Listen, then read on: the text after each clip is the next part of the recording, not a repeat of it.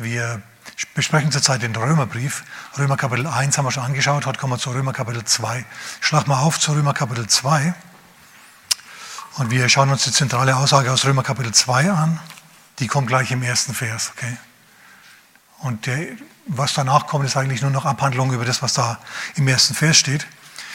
Und ähm, ich lese mal, es ist jetzt ein bisschen länglich, ich lese mal ein paar Verse und spreche dann drüber. Also, deshalb bist du nicht zu entschuldigen, o oh Mensch, jeder, der da richtet. Denn worin du den anderen richtest, verdammst du dich selbst. Meine Botschaft heute Abend heißt, verdammst du dich selbst? Fragezeichen. Denn du, der du richtest, tust dasselbe. Wir wissen aber, dass das Gericht Gottes der Wahrheit entsprechend über die ergeht, die so etwas tun. Denkst du aber dies, o oh Mensch, der du die richtest, die so etwas tun, und dasselbe verübst, dass du dem Gericht Gottes entfliehen wirst? Oder verachtest du den Reichtum seiner Gütigkeit und Geduld und Langmut und weißt nicht, dass die Güte Gottes sich zur Buße leitet? Also um was es hier geht, ist folgendes. Da ist also jemand, der anderen ankreidet, was er selber macht. Okay? Also der lästert über andere, obwohl er auch selber nicht besser ist. Und das macht er also dauernd. Aber es passiert nicht gleich irgendwie was Schlimmes in seinem Leben, hätte man ja vielleicht denken können, sondern ähm, Paulus sagt, schau, die Geduld, Langmut und die Güte Gottes, die leitet dich zur Buße. Hm. Und jetzt geht's weiter hier in Vers 5. Nach deiner Störrigkeit aber und bußfertigen, un, unbußfertigen Herzen, aber häufst du dir selber Zorn auf, auf den für den Tag des Zorns und der Offenbarung des gerechten Gerichtes Gottes. Also was Paulus hier sagt ist, dass wenn du lang genug ungerechterweise über andere Leute herziehst, dann passiert irgendwie etwas in deinem Leben, was nicht so richtig gut ist. Okay? Das passiert aber nicht sofort, weil Gott barmherzig und gnädig ist. Und er ist nicht kindisch, sagen wir preis dem Herrn. Okay, er, nur weil irgendwie dich einer geschnitten hat beim Autofahren oder, oder sonst irgendwie was oder dich blöd angeschaut hat, ja, schmeiß dir jetzt nicht gleich mit Dachziegeln auf, auf denjenigen oder auf dich, wenn du das getan hast. Bin ich ganz froh drüber. Okay, und jetzt kommen wichtige Sätze. Der Herr wird einem jeden vergelten nach seinen Werken. Sag mal mit mir, auch Worte sind Werke. Der Herr wird jedem vergelten nach seinen Werken, denen, die mit Ausdauer im guten Werk Herrlichkeit und Ehre und Unvergänglichkeit suchen, ewiges Leben. Denen jedoch, die von Selbstzucht bestimmt der Wahrheit ungehorsam sind, der Ungerechtigkeit aber gehorsam, Zorn und Grimm, Drangsal und Angst über die Seele jedes Menschen, der das Böse vollbringt, sowohl des Juden zuerst als auch des Griechen. Wir würden heute sagen, sowohl des Orientalen zuerst als auch des Westlers. Ne? Herrlichkeit, Vers 10, Herrlichkeit aber und Ehre und Frieden jedem, der das Gute wirkt, sowohl dem Juden zuerst als auch dem Griechen. Denn da ist keine, kein Ansehen der Person. Das können wir noch weiterlesen, das mache ich jetzt aber nicht, ich will noch ein paar andere Sachen auch sagen. Okay, also nochmal. Deshalb bist du nicht zu entschuldigen, o oh Mensch, jeder, der da richtet. Vers 1 wieder. Denn jeder, denn, denn darin, worin, du den anderen richtest, verdammst du dich selbst. Denn du, der du, das, der du richtest, tust dasselbe. Du richtest andere Leute, obwohl du dasselbe tust wie die. Und das ist ein großes Problem. Ich sage jetzt mal ein großes Geheimnis. Wenn du der mal eins vorm Herrn stehen wirst und er dich richten wird, als Mensch, als Christ, eine Sache aber überhaupt als Mensch, okay, wirst du eine Sache jetzt vor deinem Schöpfer stehen und wirst Rechenschaft ablegen. Und Jesus sagt im Evangelium, aus deinen Worten wirst du gerechtfertigt werden und aus deinen Worten wirst du verdammt werden. Und was Paulus hier sagt, und Jesus nachher auch noch, das ist, vor dem Thron Gottes, wenn das Urteil über dein Leben gesprochen wird, ist es nicht letztendlich Gott, der dich verdammen wird und verurteilen wird, sondern du wirst deine eigene zornige Stimme hören die genau das, was du getan hast, in den schlimmsten und höchsten Tönen verurteilt. Also in anderen Worten, du bist dein eigener Richter. Dreh dich mal zu deinem Nachbarn und deut auf ihn. Muss gar nichts sagen, der weiß schon, was ist. Ja? Du bist dein eigener Richter. Du bist dein das ist, das ist, das ist eine wichtige Aussage. Wichtige Aussage. Du bist dein eigener Richter zum Schluss. Ja? Ähm, Jesus sagt zum Beispiel zu dem im Matthäus Kapitel 25, zu dem faulen Knecht, wenn ihr euch erinnert, der sein Talent vergraben hat. Der sagt dann, ja Herr, hier hast du dein Talent wieder, Puh, hab's vergraben, weil du bist ein harter Mann und so weiter und so fort. Und dann sagt der Herr, böser und fauler Knecht, aus deinem eigenen Mund werde ich dich richten. Aus deinem eigenen Mund werde ich dich richten. Eine wichtige, wichtige Aussage musst du dir unbedingt merken. Ist vielleicht ein bisschen untergegangen in den vielen Sätzen von Paulus, aber das ist die Aussage. Und die Sache ist jetzt die, schau, ähm, dieses andere kritisieren für Dinge, die du selber tust, das macht dir nicht nur in Ewigkeit Schwierigkeiten, sondern es macht dir jetzt hier schon Schwierigkeiten. Ja, deswegen hat mich der Herr hier angeleitet, in diese Richtung heute zu gehen. Man kann in alle möglichen Richtungen gehen mit dem Text, aber ich gehe in diese Richtung heute mit dem Text. Wenn du es, pass mal auf, wenn du merkst, dass du eigentlich ständig schlapp bist, dass du meistens schlechte Laune hast, dass du chronisch frustriert bist und deprimiert und manchmal so knapp vor der Depression stehst, dann habe ich heute eine Lösung für dich. Okay, dann bist du heute genau richtig, dann hast du genau den richtigen, die richtige Botschaft angeschaltet, denn der Herr, der kommt dir heute Abend entgegen oder heute Morgen, egal wo es jetzt bei dir ist, und er heilt dich, preis dem Herrn. So, mir geht es also heute in meiner Botschaft um Heilung und um Rückkehr zur Freude an deiner Erlösung oder wenn du noch nicht erlöst bist, zum ersten Mal erlöst wirst. Okay, wichtige Sache.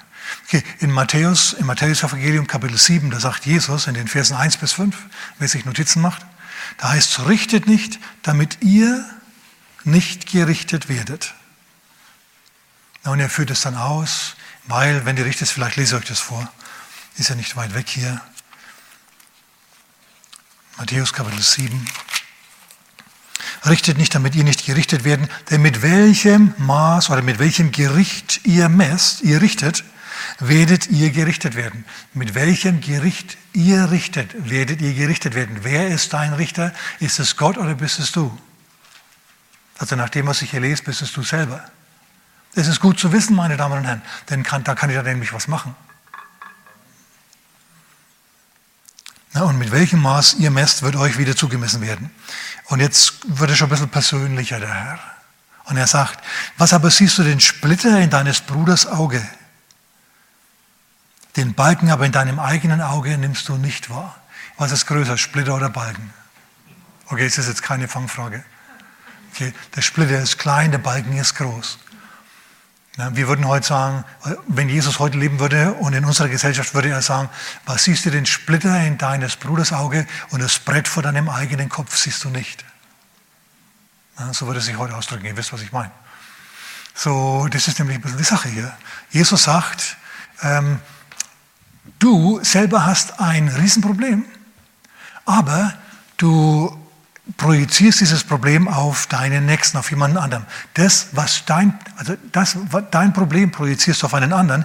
Du findest oder du verurteilst jemanden für einen Splitter, obwohl du selber einen Balken hast. In anderen Worten, du hast das große Problem, der ist kleine. Aber du deutest auf sein Problem hin. Du sprichst darüber, du kritisierst ihn dafür. Was du da eigentlich machst, ist, ablenken von deinem Balken.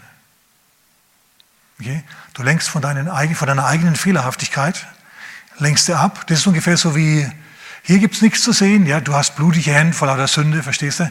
Und du deutest drüber auf einen anderen, der blutigen Daumen hat und sagst, hier gibt es nichts zu sehen, schau drüber auf den, schau mal, boah, blutige Daumen, furchtbar, der hat ja Blut an den Händen und dabei tropft es bei dir. Schön grauslich heute, ne? Aber ihr wisst, was ich meine, hoffe ich.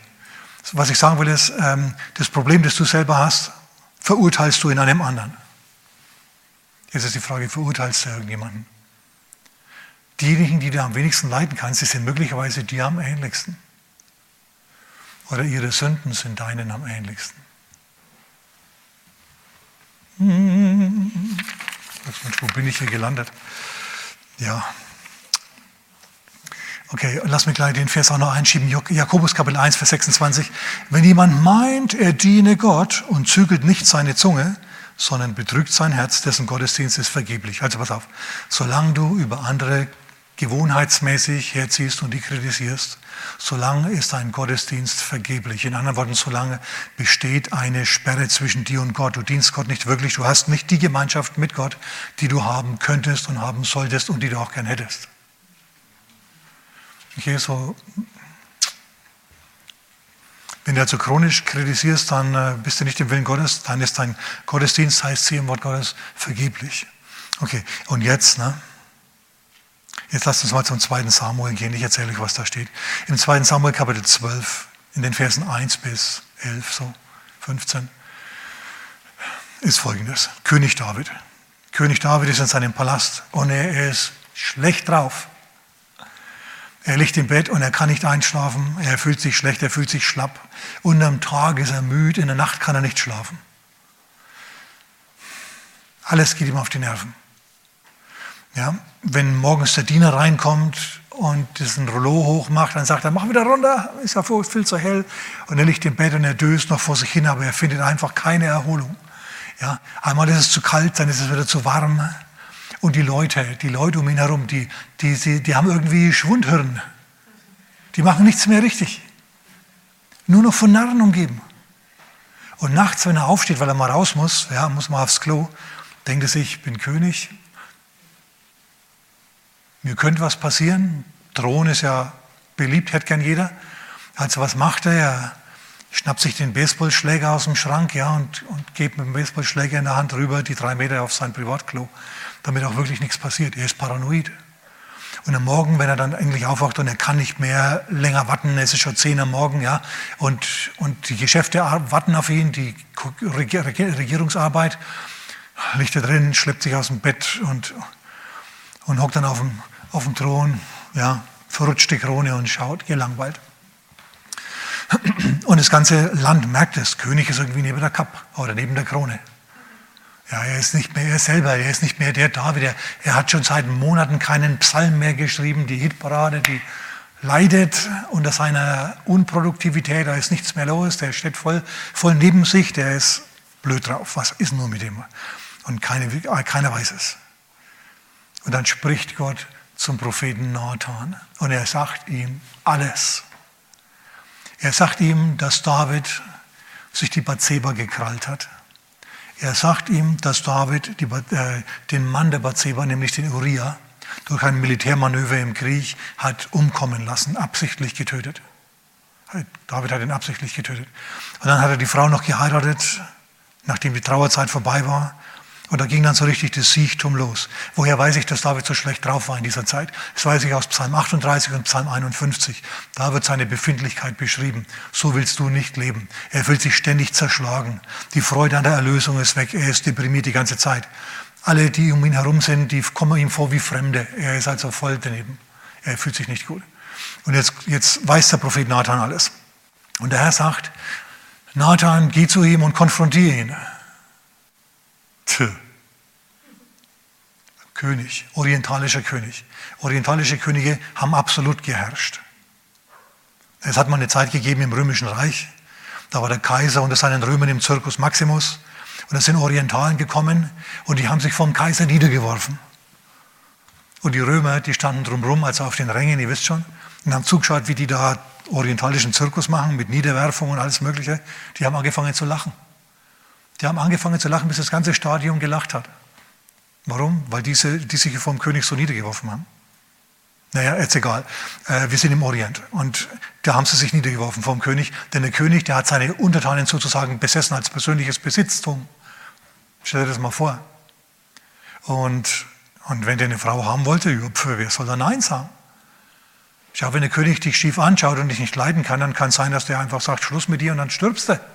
Und jetzt, wenn du Prophet bist und den Herrscher konfrontierst, denk nur an Johannes den Täufer.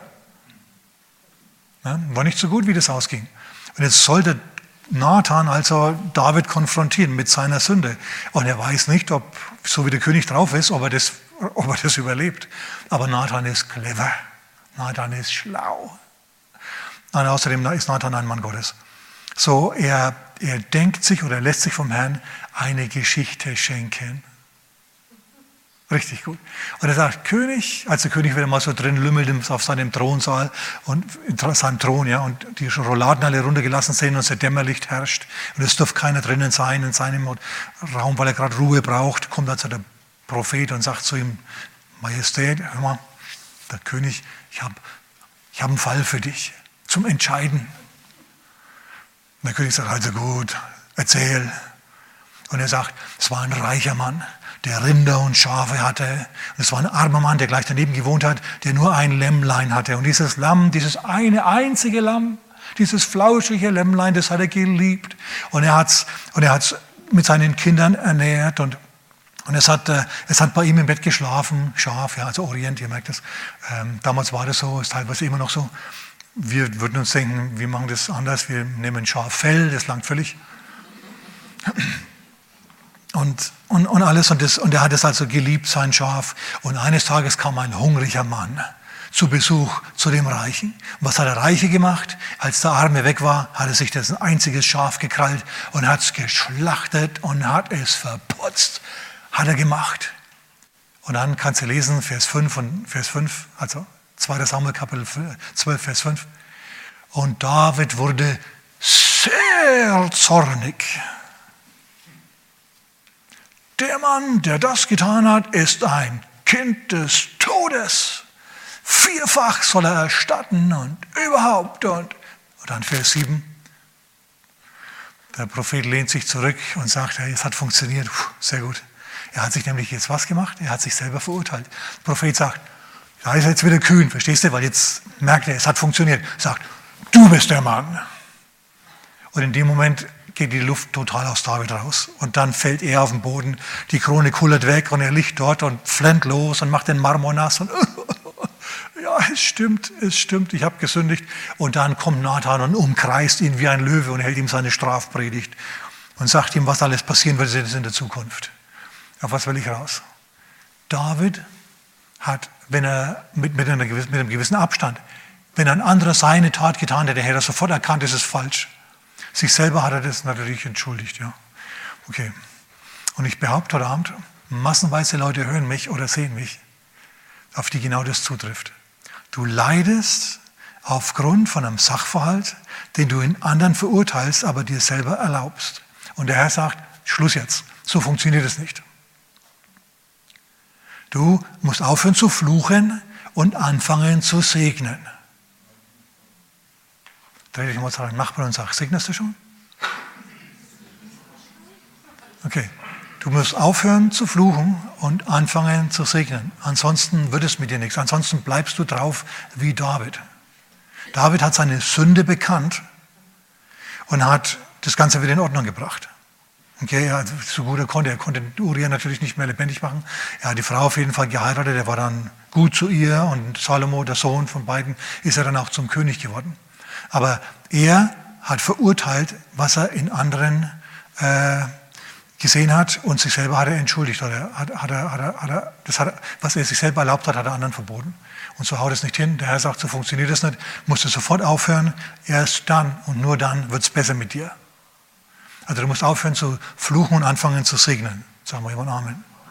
Na, wichtige Sache. Im ersten Korintherbrief, Kapitel 11, in den Versen 30 bis 32 lesen wir interessante Sachen. Da heißt, jetzt pass mal auf, schlag mal auf hin.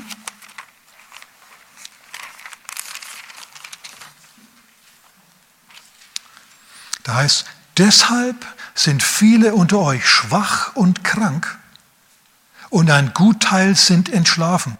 Also das mit schwach und krank, das war David auch. Als er seine Sünde verborgen hat und Sachen in, für sich selber entschuldigt hat, was er in anderen verdammt hat. Deshalb, nochmal, deshalb sind viele unter euch schwach und krank und ein Gutteil sind entschlafen, sind gestorben. Wenn wir uns aber selbst richten würden, so würden wir nicht gerichtet. Also wenn du dich selber disziplinierst, dann wird der Herr dich nicht disziplinieren, sondern dann wird er dich wiederherstellen. Wenn wir aber vom Herrn gerichtet werden, so werden wir gezüchtigt, damit wir nicht mit der Welt verurteilt werden. So, der Herr kann also bei Leuten, die andere verurteilen, ein Maß an, an Siechtum und Leid, so drücke ich dich jetzt mal aus. Ja, psychosomatische Probleme, so wie David sie hatte, die lässt er zu, damit es dir elend geht und du, und du eine Änderung haben willst. Also du einen Grund hast, dich zu ändern. Weil manche von uns, sie ändern sich nur dann, wenn sie Druck kriegen. Also ich gehöre, ja selber manchmal auch dazu. Ja? Aber das haben wir mal fest, dass es so ist. Denk dran, vom Richterstuhl Gottes wirst du eines Tages deine eigene Stimme hören. Und tu dich dann, tu die dich dann richten oder tut sie dich segnen? Das ist wichtig. Auf das müssen wir jetzt natürlich noch ein bisschen eingehen, dass, ähm, dass wir segnen sollen. Schau im Jakobus Kapitel 2, Vers 13. Da steht eine wunderbare Schriftstelle. Da heißt es, das Gericht wird ohne Barmherzigkeit sein gegen den, der nicht Barmherzigkeit geübt hat. Das ist jetzt natürlich nicht so schön. Aber es geht gut weiter. Jetzt pass auf. Die Barmherzigkeit triumphiert über das Gericht. Wenn du anderen Leuten ihre Fehlerhaftigkeit verzeihst und ihnen zugesteht, dass sie zwei Beine sind wie du selber, dann wird es mit dir besser, dann wird es mit dir besser. Dann triumphiert die Barmherzigkeit über Gericht. Barmherzigkeit, sag mal mit mir Barmherzigkeit, triumphiert über Gericht. Ja. Jakobus Kapitel 2, Vers 13, eine wunderbare Schriftstelle. So deswegen, schau, solltest du anfangen zu segnen und nicht zu fluchen. Übrigens sagt Paulus das. Er sagt es im, äh, er sagt es im, im Römerbrief Kapitel 12, Vers 14. Musste mal nachschauen, ob es stimmt. Aber weit musst du nicht blättern. Also ist so. Da heißt es, segnet, die euch verfolgen, segnet und flucht nicht. Schau, wenn du segnest, dann passiert was. Dann kommt Segen auf dich zurück. Wenn du fluchst, dann kommt das Gericht des Fluches über dich, weil du tust das, was den anderen verurteilst. Das zieht ein Gericht nach sich. Wenn du aber andere segnest, was passiert dann? Dann wirst du auch selber gesegnet. Sag mal mit mir, die segnende Seele wird selber gesättigt. Finde ich gut, ja. Steht irgendwo in den Sprüchen, ziemlich nah am Originaltext. Und deine Übersetzung klingt das vielleicht anders. Aber das halten wir mal fest. So, du musst anfangen zu segnen. Vergeben, segnen, ja, nicht so pingelig sein die ganze Zeit.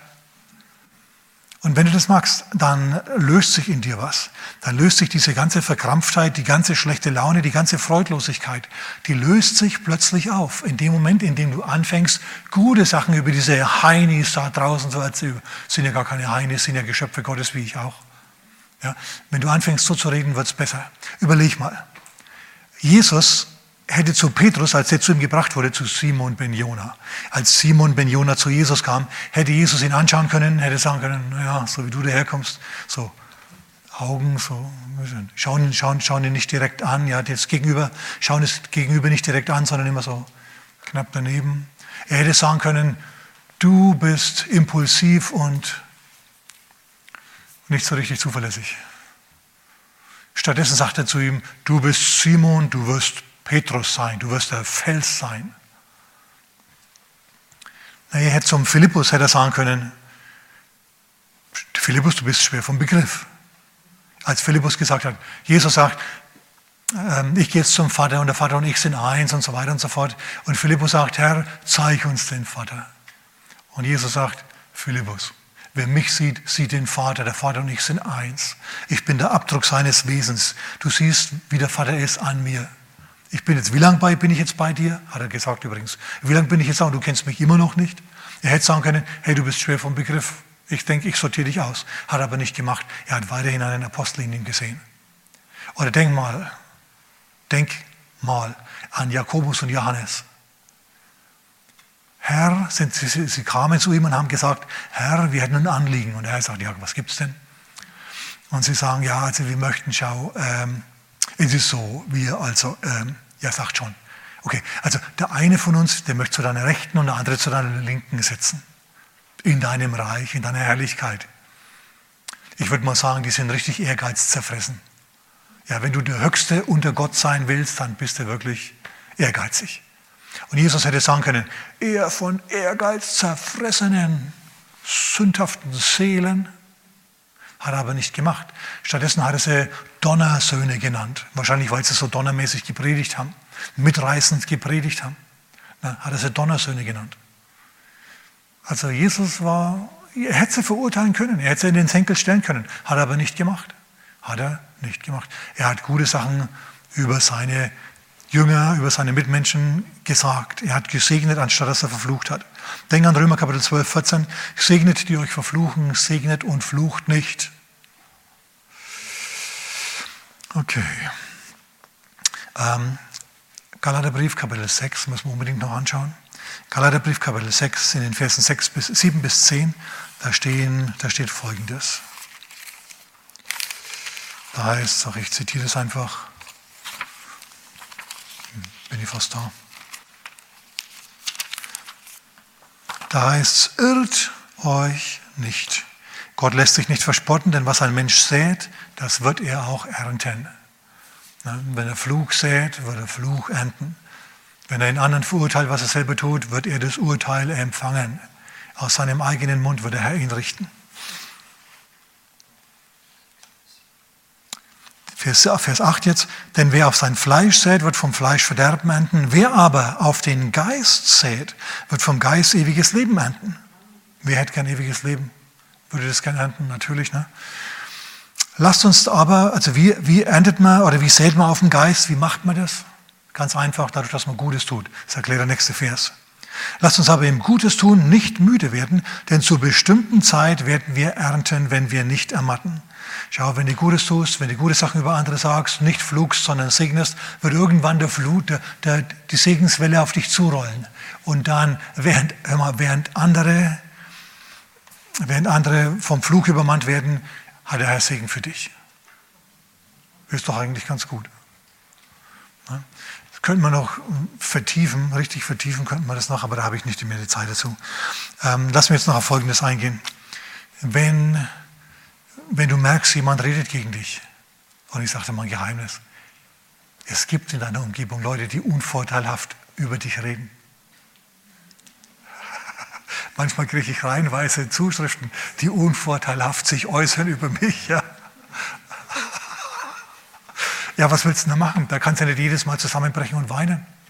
Du musst Folgendes bedenken. Wenn du segnest, dann kommt Segen zu dir. Sagen wir immer nochmal Amen. Okay, das ist unabänderbar. Dann lächelt der Herr in deine Richtung. Dann lächelt der Herr in deine Richtung und es ist alles gut. Wenn dann einer aufsteht und gegen dich spricht und richtig gegen dich wütend tut, weißt du, was dann passiert? Der Herr ändert den Fluch um in Segen. Amen. Erstens, ähm, ich muss schnell nachschauen, das ist Sprüche Kapitel 26, soweit ich mich nicht irre, genau, Sprüche 26, Vers 2, wie der Sperling hin und her flattert, wie die Schwalbe wegfliegt, so ein unverdienter Fluch, er trifft nicht ein. Wisst ihr, was er macht? Dieser Fluch, der wird zum Bumerang. Ja, der fliegt vielleicht aus dem Mund des Fluchenden heraus, rotiert dann, sucht sich ein Opfer und er sieht, oh, dich kann er nicht treffen. Er hat einen, einen Engel Gottes, der gibt ihm einen kleinen Drall, diesen Fluch, Bumerang, und dann wummert er zurück und während dein Flucher in die andere Richtung schaut, pum, kriegt er seinen Fluch zurück, serviert. Und wisst ihr was? Selber schuld. Woher weiß ich das? Das weiß ich aus, aus 4. Mose, Kapitel 22 bis 24. Da, hat ein, da ist das Volk Israel gerade nach Kanaan gewandert. Und einige feindliche Länder, die haben das also gar nicht haben können. Sie haben dann einen mächtigen Propheten namens Bileam angeheuert für viel, viel Geld, um dieses Volk zu verfluchen, um richtig schlecht über dieses Volk zu reden, ihm seine Kraft zu nehmen, geistliche Kräfte freizusetzen, die dieses Volk zerstören sollten. Wisst ihr, was passiert ist? Der hat es viermal probiert. Viermal hat er den Fluch in Segen umgewandelt und zum Schluss hat er gesegnet statt geflucht. So, das Volk, das er verfluchen sollte und wollte, hat er stattdessen gesegnet. Wisst ihr, wen er verflucht hat? Im Namen des Herrn? Die Feinde Israels. Ja, die Moabiter, die Amalekiter, die Kainiter und, und noch irgendjemanden. Die Feinde Israels hat er verflucht. Israel hat er verfluchen sollen. Er hat es nicht geschafft. Er hat gesagt, ja, ich würde ja gern zu dem König, der ihn angeheuert hat. Du, ich würde ja gern, ich würd, aber ich kann nicht, weil ich bin Prophet und ich kann nur sagen, was der Herr sagt. Und, und der hat eben Segen beschlossen. Und ich sage dir mal ein Geheimnis. Wenn, wenn du in Christus bist, wenn du ein Kind Gottes bist, wenn du Jesus im Herzen hast, ist Segen auch über dich beschlossen. Und jeder, der dann allzu viel Schlechtes, ungerechtfertigt über dich sagt, der verbrennt sich dann an dir die Finger. So ist es. So, du musst dir also da keine Gedanken machen. Für dich ist wichtig, dass du nicht schlecht über andere reden tust. Aus Laune und Neigung heraus. Okay, manchmal muss man Missstände ansprechen. Okay, natürlich richten wir andere, das ist ganz klar, muss man ja machen. Weil sonst zum Beispiel könnten wir alle Richter abschaffen. Na, ich war neulich auf, beim Gericht, nicht selber, weil ich verklagt worden wäre, sondern jemand, den ich äh, kenne, der ist verklagt worden. Voll der Quatsch. Also aus dem, aus dem Blauen heraus wurde dem da erst ein Strafbefehl serviert und dann eine Klage, ähm, nachdem er sich gewehrt hat. Und ich kenne den gut, ich weiß genau, der hat es nie gemacht, was dem zur Last gelegt wurde. wurde. Ja, ein Vergehen, Strafvergehen. Und ich habe dann gesagt, hey, also ich bin da mit dabei und ich bin da notfalls trete als Zeuge für dich auf und so. Also niemand, mit dem ich verwandt bin oder verschwägert bin, muss ja dazu sagen, ja, sondern jemand anders. Ähm, naja, und so saßen wir dann jetzt im Gerichtssaal und es ist alles gut geworden, Also Freispruch auf ganzer Linie. Der Staatsanwalt ist zum Schluss aufgestanden, nachdem da ein bisschen geredet wurde und eine Zeugin vernommen wurde. Er ist aufgestanden und hat gesagt, den ich nie überführt, können wir vergessen. Ich ziehe die Klage zurück. Fertig. Also, damit war dann der Tag gerettet. Aber überleg dir mal, stell dir mal vor, du wirst wegen etwas, was du nicht getan hast, plötzlich verklagt. Alle möglichen Leute, die Macht haben, sprechen schlecht über dich. Und dann wendet dir der Herr das zum Schluss zum Segen um. Ja, und das ist gut, so macht der Herr das. Okay, wenn du also aus deinem Dauerfrust heraus möchtest, dann sagt der Herr zu dir heute Abend, hör auf, über andere zu reden. Und du sagst, ja, aber das fühlt sich so gut an, wenn ich das gerade mache. Das stimmt. Du musst du nur wissen, das ist ungefähr so wie, wie, wie zu viel trinken. Am nächsten Tag hast du einen Kater. Er tut dir der Kopf weh, da fühlst du dich nicht gut. Okay? So stattdessen segne lieber und dann sähst du Gutes und dann wirst du auch nicht gerichtet für das Richten, sondern du wirst gesegnet für den Segen, den du aussprichst und verbreitest. Also, wenn du dich gut fühlen willst, dann segne. Wenn du dich schlecht fühlen willst, dann besauf dich ruhig am, am Fluch, aber dann komm nicht zu mir und sag, oh, Pastor, mir geht's so schlecht. Jetzt weißt du, warum so ist. Amen. Okay, gut. Genug erzählt. Das ist die Hauptaussage aus Römer Kapitel 2. Wir haben im Grunde genommen Römer Kapitel 2 angeschaut. Hätte man mit verschiedenen Stellen aus Römer 2 vertiefen können, musste ich aber gar nicht. Mir ist direkt lieber so, denn äh, so verstehen wir es besser. In Römer Kapitel 2 stehen nämlich keine Geschichten. Und die Geschichte von David ist perfekt ja, für diesen Vortrag. Amen. Lasst uns beten heute Abend. Lasst uns die Sache bereinigen heute Abend. Na, wenn ihr bereit bist, sag mal jemand Amen. Okay, dann lasst uns mal die Augen zumachen und wir kommen von Herrn. Vater, wir bekennen heute Abend, dass wir ungerechtfertigt andere verurteilt haben, aus Launen heraus, weil es gut gefühlt hat, weil wir fleischlich waren, Herr. Und Vater, dann haben wir uns gewundert, dass es uns schlecht geht. Vater, wir wissen jetzt, woran es liegt. Und Vater, wir bitten dich um Vergebung. Vater, wir bekennen unsere Sünde, Herr, des schlechten Redens über andere und bitten dich um Vergebung. Und Herr, wir empfangen die Vergebung jetzt im Namen des Herrn Jesus und empfangen mit der Vergebung den Segen. Und wir danken dir, dass es jetzt aufwärts mit uns geht, dass wir am Körper gesunden, an der Seele wieder heil werden, Herr. Denn von jetzt an werden wir segnen und nicht mehr fluchen. In Jesu Namen. Amen.